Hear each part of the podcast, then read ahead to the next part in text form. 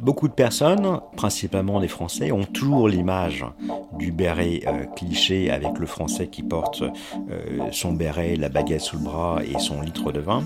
Mais les premières personnes qui sont venues chercher des bérets chez moi sont vraiment les fashionistas, où le béret est considéré comme un produit de luxe. An age-old staple of French fashion is suddenly new again. It is the biggest trend we've seen in a long time in terms of accessories. Alors bonjour, je m'appelle Sébastien Réveillot.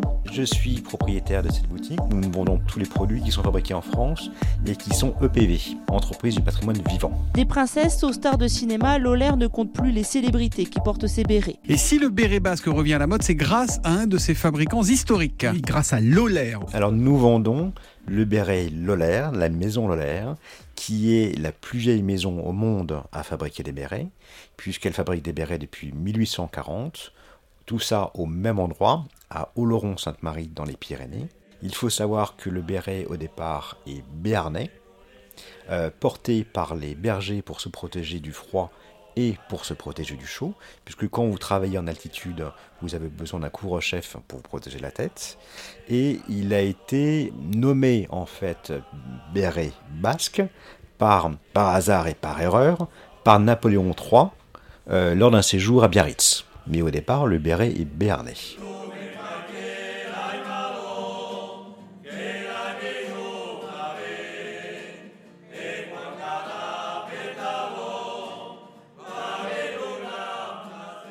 Alors, c'est devenu un symbole national parce que il a été popularisé par les différentes euh, stars et puis personnes importantes euh, pendant toute sa vie en quelque sorte. Donc ça va de, Greta Garbo à Thelonious Monk, à Picasso, à Michel Borgan, toutes ces personnes-là ont porté le béret, euh, Brigitte Bardot. Donc finalement, chaque décennie, chaque époque a connu sa star, et la star a porté le béret.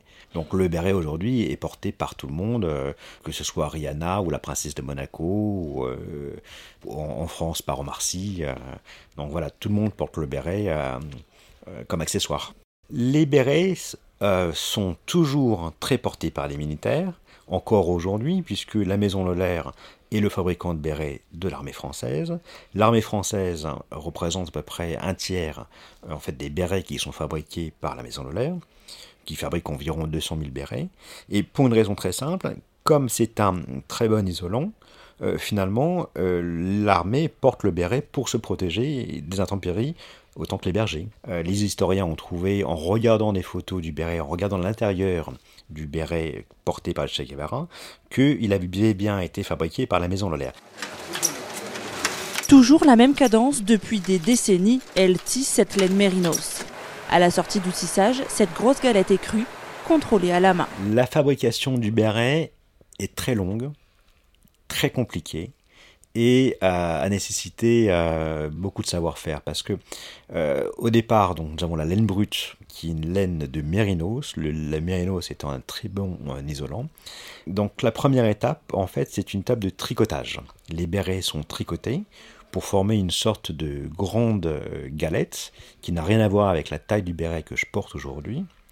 Une fois les bérets tricotés ils sont terminés par des tricoteuses qui vont réparer à la main après avoir passé les machines à tricoter euh, pour vérifier toutes les imperfections, pour que le béret soit parfait.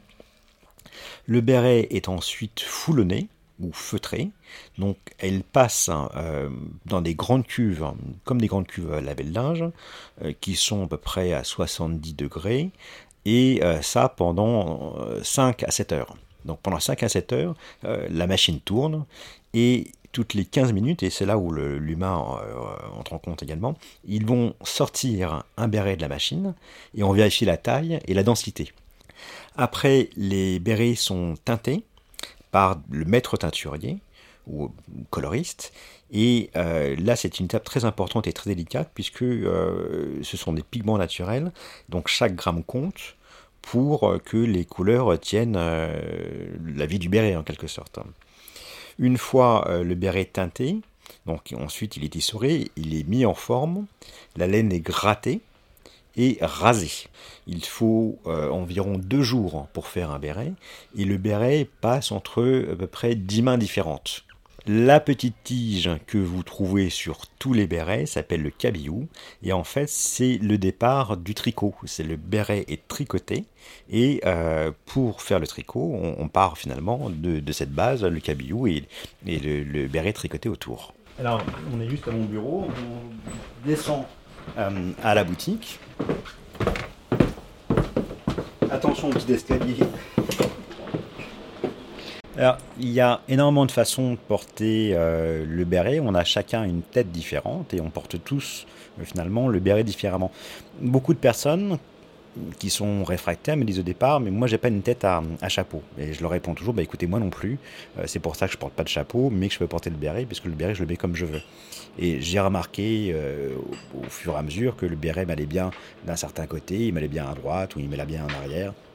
Donc je le porte d'une façon qui ne sera pas forcément la vôtre. Alors personnellement, moi je dois avoir 4-5 bérets euh, que je garde euh, rangés dans ma penderie et que je choisis en fonction de mes tenues. Alors par exemple aujourd'hui j'ai des chaussures qui sont violettes, donc le noir me paraissait une, bonne couleur pour pas faire trop perroquet. Mais euh, si je change de chaussure par exemple pour des chaussures grises, je peux mettre le béret gris. J'essaie toujours d'adapter en fait le béret à des tenues que je porte. Donc soit un complément d'une écharpe ou d'un jean ou de n'importe quoi. Et eh bien pourquoi pas, euh, j'aime autant la baguette que le béret. C'est fait en France, euh, c'est très français. Alors je remarque effectivement chez les artisans un amour de leurs produits, euh, un amour du travail bien fait, et c'est ce qu'on retrouve chez les artisans et pas effectivement chez les industriels.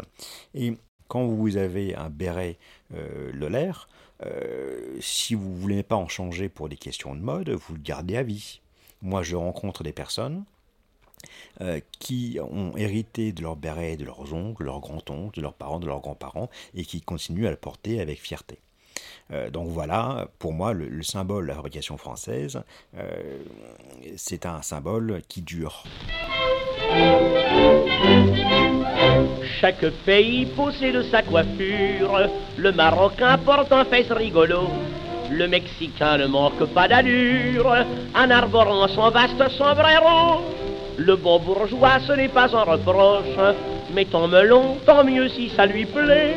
Moi, mon chapeau, je le mets dans ma poche. Je suis gascon et porte le béret.